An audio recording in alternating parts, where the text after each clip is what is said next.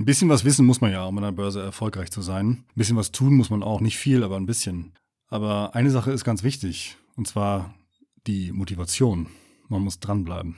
Und man muss am Anfang, wenn man dieses Wissen aufbaut, was durchaus was Neues ist, was auch ein bisschen anspruchsvoller ist, auch umfangreicher ist, muss man trotzdem sagen, ich bleib da jetzt dran. Ich weiß, es ist eine komplizierte Materie. Ich weiß, dass es nicht spaßig ist für die allermeisten, sich damit zu befassen. Deswegen möchte ich ein bisschen Motivation nochmal an dieser Stelle mitgeben. Also warum sollte man wirklich dranbleiben? Was kann einen immer wieder motivieren, auch in Löchern, wenn man so denkt, oh, ich habe jetzt irgendwie einen Informationsoverkill, alles mögliche jetzt gelesen, gehört, jetzt kommt der nächste YouTube-Schwafler und erzählt noch irgendwas hier. Warum soll ich mich da überhaupt mit beschäftigen? Ist das nicht alles viel zu komplex? Und da vergisst man manchmal, was es einem wirklich bringt. Und da möchte ich ein paar Sachen zu sagen. Also wenn einer jetzt wirklich denkt, das ist mir alles viel zu anstrengend oder so, sollte er sich vier Dinge ins Gedächtnis rufen. Der Lohn, Lohn in Anführungszeichen, gibt keinen Lohn an der Börse, aber der Lohn für die Mühen, sich jetzt damit mal vernünftig zu beschäftigen und das auch anzugehen und durchzuziehen, kann problemlos ein zusätzliches Vermögen sein, das man andernfalls in mindestens zehn oder eher noch mehr Jahren ansparen müsste. Jahre, die man nicht einfach hinzubuchen kann. Keine andere für Privatanleger praktikable Anlagestrategie liefert wissenschaftlich begründet so hohe erwarteten reale Nettorenditen wie die Investition in ein ETF-Weltportfolio. Alle anderen Anlagestrategien, zum Beispiel der kreditfinanzierte Erwerb einer Immobilie, vom Bau mal ganz zu schweigen, oder der eines Finanzproduktes im Versicherungsmantel, sind komplexer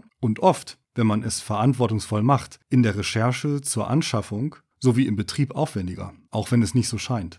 Bei einer Immobilie gibt es nicht nur die angenehmen Beschäftigung, so welches hübsche Badezimmer darf es denn sein, sondern eben auch, welche Heizung kaufe ich denn jetzt schnell, damit die Bude wieder warm wird? Oder an der Stelle X muss wieder was gemacht werden. X ist hier ein Platzhalter für fast alles. An jeder Stelle einer Immobilie muss ständig immer irgendwas gemacht werden.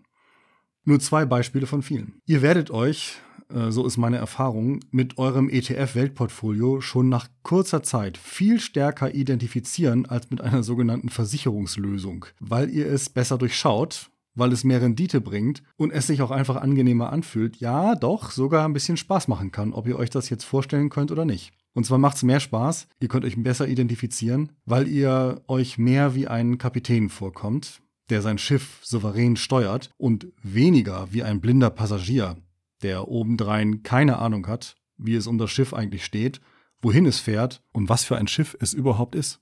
Der dritte Punkt, habt ihr euer Depot eingerichtet eure ETF-Anteile gekauft und das erste Mal Rebalancing durchgeführt, dann kommt ihr immer besser in die Materie hinein und werdet euch schon kurz danach wundern, warum das alles vorher wie so ein gigantischer, unbezwingbarer Berg erschien. Ich vermute sogar, ihr ärgert euch ein bisschen, dass ihr nicht früher angefangen habt, weil es tatsächlich, wenn es einmal eingerichtet ist und man es so verstanden hat, ganz einfach ist. Vierter Punkt, wer das Portfolio mit nur einem ETF nimmt.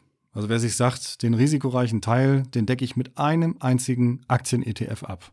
Auf den Weltaktienmarkt natürlich nur. Der hat so gut wie keinen Rebalancing-Aufwand, weil er einfach nur ein Produkt langfristig bespart, weil er ein, ein Produkt langfristig investiert. Ganz ähnlich von außen wie bei einer Versicherung, nur eben viel besser.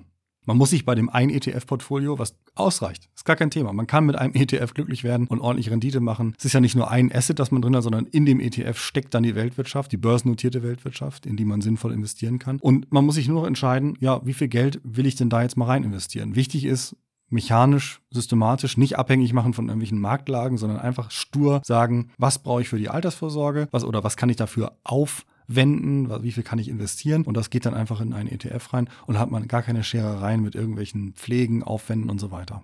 Tja, das war eine kurze Motivationsansprache. Ich hoffe, das hat euch ein bisschen was gebracht und kann euch immer noch mal wieder einnorden, falls ihr droht, äh, vom Kurs abzufallen. Macht was draus. Bis demnächst wieder und tschüss.